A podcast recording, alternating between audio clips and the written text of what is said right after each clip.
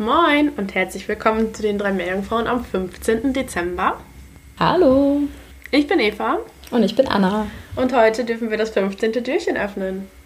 Plitsch, platsch. Und dahinter finden wir Caretta Caretta. Wir fangen mal mit dem wissenschaftlichen Namen heute an, weil der so schön klingt. Zu Deutsch ist es die unechte Karettschildkröte, zu Englisch die Loggerhead Turtle. Aber eigentlich ist es nur die ganz normale Meeresschildkröte, die man eben auch kennt. Das ist die mit dem höchsten Abundanzen. Wir gucken erstmal so generell uns Schildkröten an.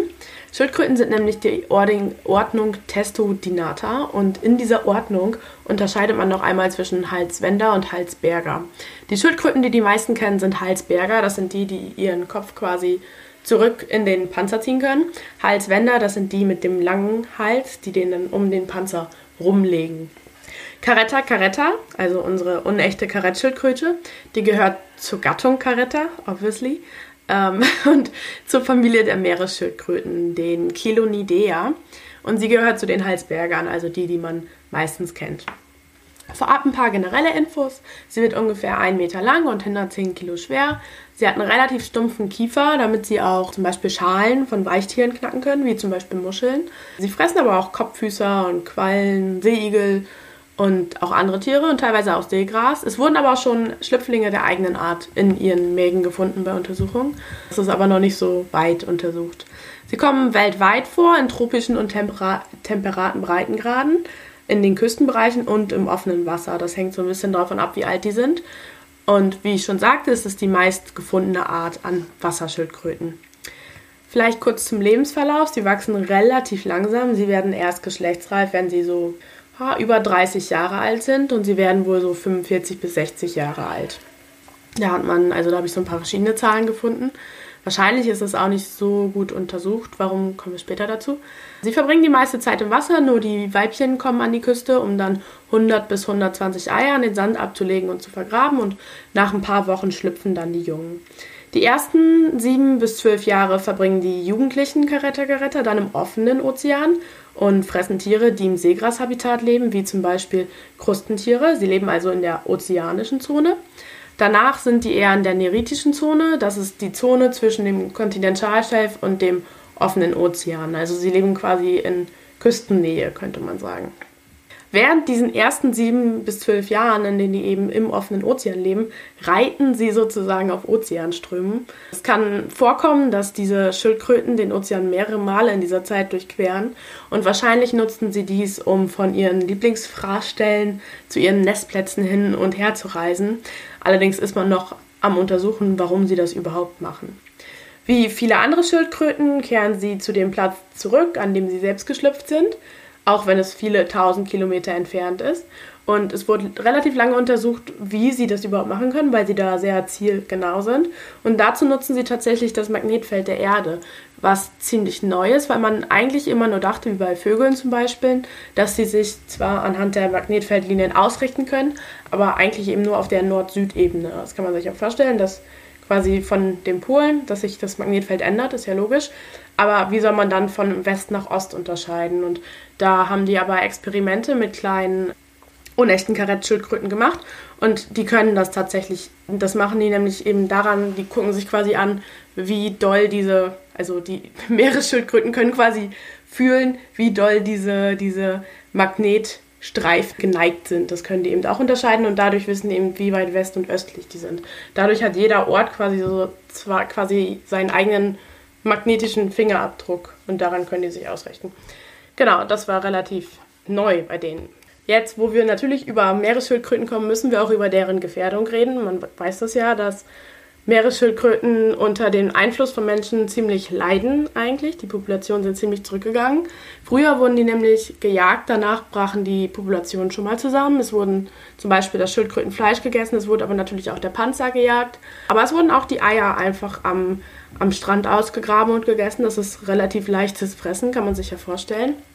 Sie leiden auch unter Meeresverschmutzung. Der eine Aspekt ist dann natürlich Plastik so eine Plastiktüte im Wasser, wer die schon mal gesehen hat, das kann man relativ leicht mit einer Qualle verwechseln, zum Beispiel. Aber auch Lichtverschmutzung, besonders in Küstennähe, führt das zu Disorientierung bei den Meeresschildkröten. Durch den Klimawandel führt das Ganze zum Meeresanstieg und Zunahme am Stürmen.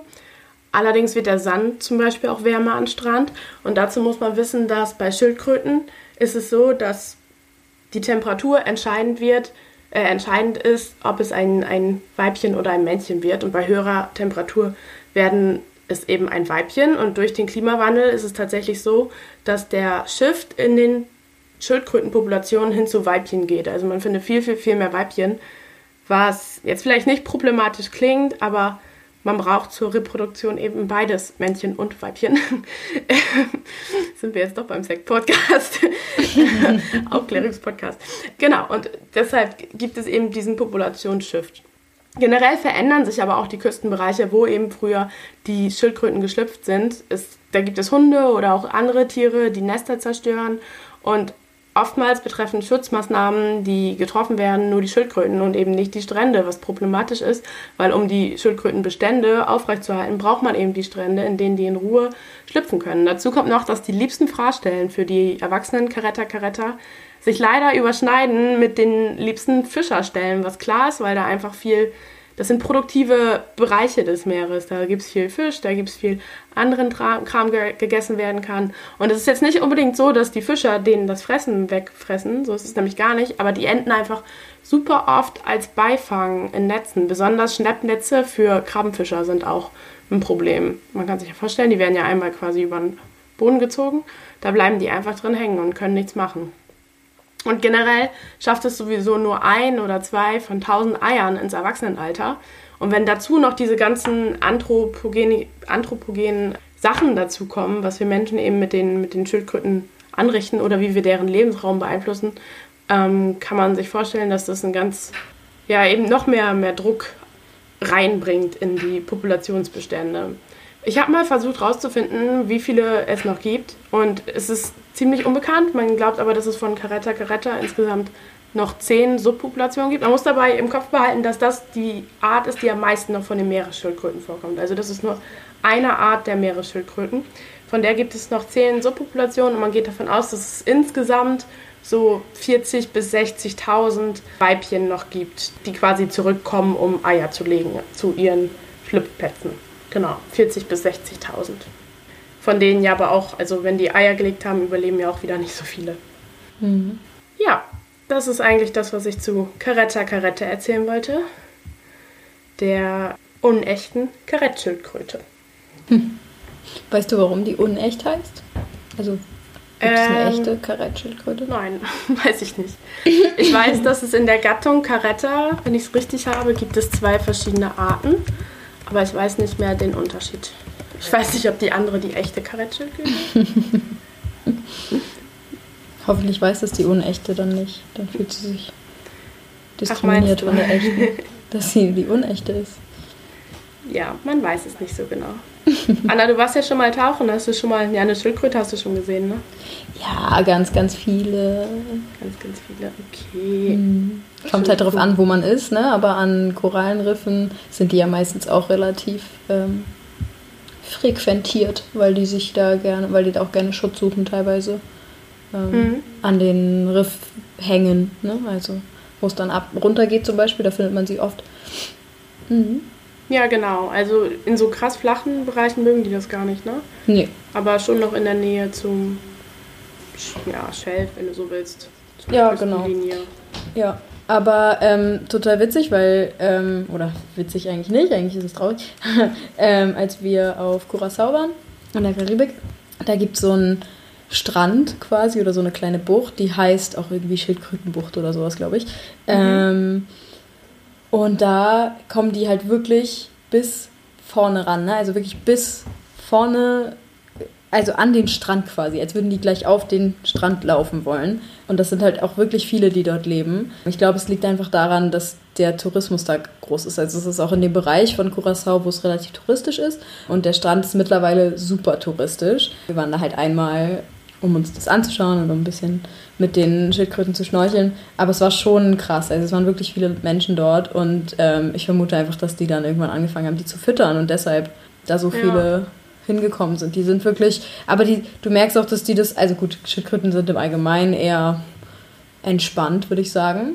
Also auch wenn die Taucher sehen zum Beispiel am Riff, dann chillen die halt da und kümmern sich nicht um dich. Gucken dich mal an so. Aber dort an dem, in dieser Bucht waren die halt auch, also die, die schwimmen dann die ganze Zeit um dich rum so oder also die interessieren sich nicht für dich, aber die, die sind halt die ganze Zeit dort so und schwimmen so mit dir. Okay. Erinnert mich ein bisschen an Findet Nemo, wenn die mit den Schildkröten schwimmen, die ja. oh, ich will unbedingt mal eine sehen. Ja, die sind wirklich süß, ja, doch, die sind echt cool.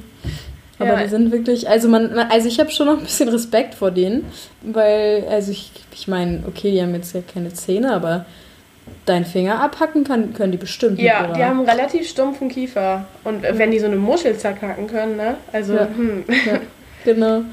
Und ja, aber süß sind die schon auf jeden Fall. Ja, ich habe gerade nochmal nachgeguckt. Es ist nicht so, also die Gattung Caretta hat wirklich nur diese eine Art, Caretta caretta. Und mhm. dann gibt es von dieser Art nochmal zwei Unterarten. Aber man ist sich nicht so sicher, ob die auch wirklich unterschiedlich sind. Also das wird noch diskutiert. Das ist mhm. einmal Caretta caretta caretta und einmal Caretta caretta gigas. Äh, es sind auch welche Leute mal wieder sehr kreativ unterwegs. Und es gibt tatsächlich eine echte Karettschildkröte, die mhm. ist aber in einer ähm, ganz anderen Gattung. Also es ist mhm. zwar die gleiche Familie, weil Meeresschildkröte, aber mhm. die beiden Schildkröten wurden einfach damals oft verwechselt mhm. und die sind aber ganz, ganz andere Gattung. Hm. Ja, die echte Karettschildkröte ist das dann. Und der Name Karettschildkröte kommt auch vom Spanischen. Carey? Carey? Ich weiß nicht. Auf jeden Fall spielt das auf den Kopf des, äh, des, der Schildkröte an, der so ein bisschen wie so ein Greifvogel aussieht. Cool. Genau. Ja, das vielleicht nochmal kurz. Sehr spannend. Ja, das war's zu Caretta Caretta, 15. Dezember. Vielen Dank, Eva. Gerne. Ich wünsche allen noch einen schönen Tag. Bis morgen. Bis morgen.